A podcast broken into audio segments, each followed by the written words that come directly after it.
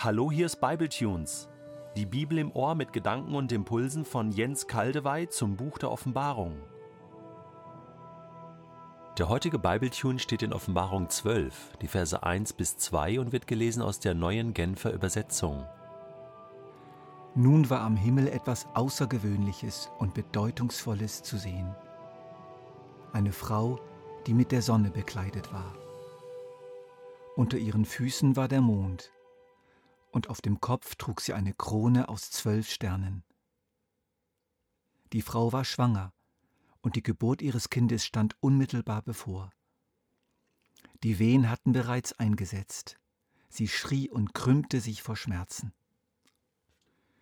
Wir bekommen jetzt in der Tat etwas Außergewöhnliches und Bedeutungsvolles zu sehen.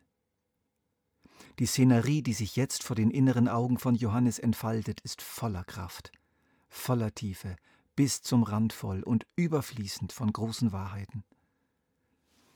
Dieses und die später folgenden Bilder sind mehrschichtige Bilder, die mehr als nur eine Deutung zulassen und mehr als nur eine Deutung fordern. Ich denke, dass sie viel zu reich sind, um nur eindimensional ausgelegt zu werden. Auf jeden Fall ist diese prachtvolle Frau das Volk Gottes. Bekränzt ist sie mit zwölf Sternen. Ein wahrhaft prächtiger Schmuck. Die Zahl zwölf ist die Zahl des Volkes Gottes. Zwölf Stämme hatte Israel, zwölf Apostel erwählte Jesus als Fundament seiner Gemeinde. In der neuen Welt, die uns in Offenbarung 21 bis 22 geschildert wird, ist das neue himmlische Jerusalem, das vollendete Volk Gottes, beherrscht von der Zahl zwölf.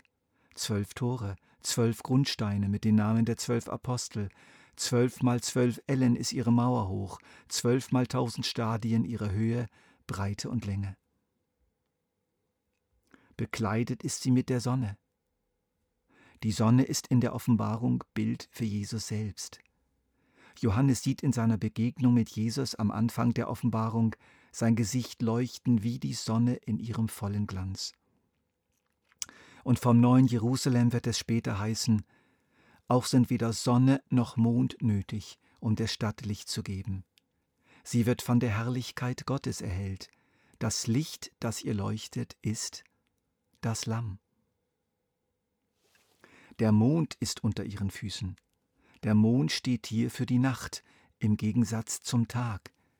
Sie lebt im hellen Glanz des Tages, sie lebt im Licht dessen, der das Licht der Welt ist und wird nicht vom trüben Nachtlicht beschienen. Sie gehört zum Tag und nicht zur Nacht. 1. Thessalonicher 5 in den Versen 4 bis 8 wird ein guter Schlüssel geboten, um zu verstehen, was hier gemeint ist. Paulus schreibt hier, ihr aber Geschwister, lebt nicht in der Finsternis, und deshalb wird auch jener Tag euch nicht wie ein Dieb überraschen. Ihr alle seid ja Menschen des Lichts, und euer Leben wird von jenem kommenden Tag bestimmt. In Ezekiel Kapitel 16, im ganzen Propheten Hosea und manchen anderen Stellen wird Israel als mit Gott verheiratete Frau bezeichnet. Denn dein Gemahl ist dein Schöpfer, Herr der Herrscharen ist sein Name, und dein Erlöser ist der Heilige Israels. So hören wir es in Jesaja 54, Vers 5. Paulus spricht von der Gemeinde als einer mit Christus verlobten Frau. In der Ehe zwischen Mann und Frau erkennt er eine Abbildung der Beziehung zwischen Christus und der Gemeinde. Und in Offenbarung 21 wird die Gemeinde ausdrücklich als Frau des Lammes bezeichnet. Jeder gläubige Israelit jeder Jünger Jesu ist ein Teil dieser Braut.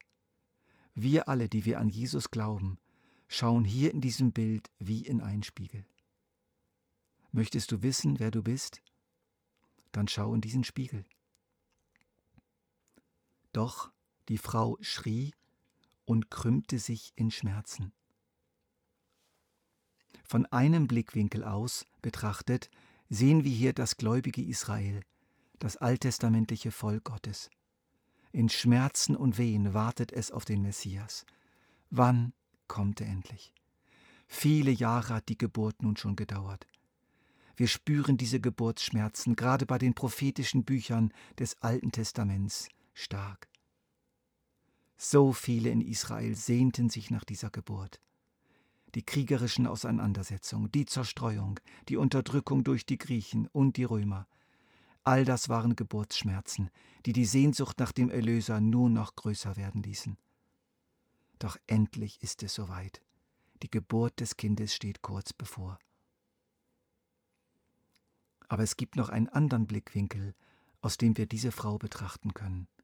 Von diesem aus sehen wir die neutestamentliche Gemeinde, der wir ja schon in mehreren symbolischen Bildern in der Offenbarung bis hierher begegnet sind.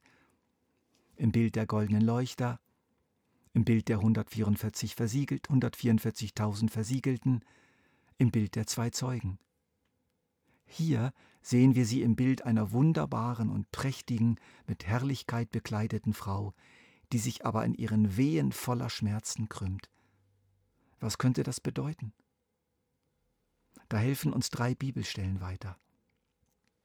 Apostelgeschichte 14, Vers 22. Und in allen drei Städten stärkten sie die Jünger in ihrem Vertrauen auf Jesus und ermutigten sie dazu, unbeirrt am Glauben festzuhalten. Nach Gottes Plan, so sagten sie zu ihnen, müssen wir viel Schweres durchmachen, ehe wir in sein Reich kommen. Ich wiederhole, nach Gottes Plan müssen wir viel Schweres durchmachen, ehe wir in sein Reich kommen. Geburt ohne Wehen geht nicht. Galater 4, Vers 19, auch sehr interessant. Meine Kinder, schreibt Paulus an die Galater, es ist, als müsste ich euch ein zweites Mal zur Welt bringen. Ich erleide noch einmal Geburtswehen, bis Christus in eurem Leben Gestalt annimmt. Ich erleide noch einmal Geburtswehen, bis Christus in eurem Leben Gestalt annimmt. Es ist das große Ziel Gottes mit der Gemeinde und mit ihren Gliedern, dass sie immer mehr wie sein Sohn werden, beziehungsweise dass aus ihnen heraus immer wieder sein Sohn geboren wird, sein Sohn Gestalt annimmt. Immer wieder soll sein Sohn durch die Gemeinde Fleisch werden, wieder auftauchen auf der Erde.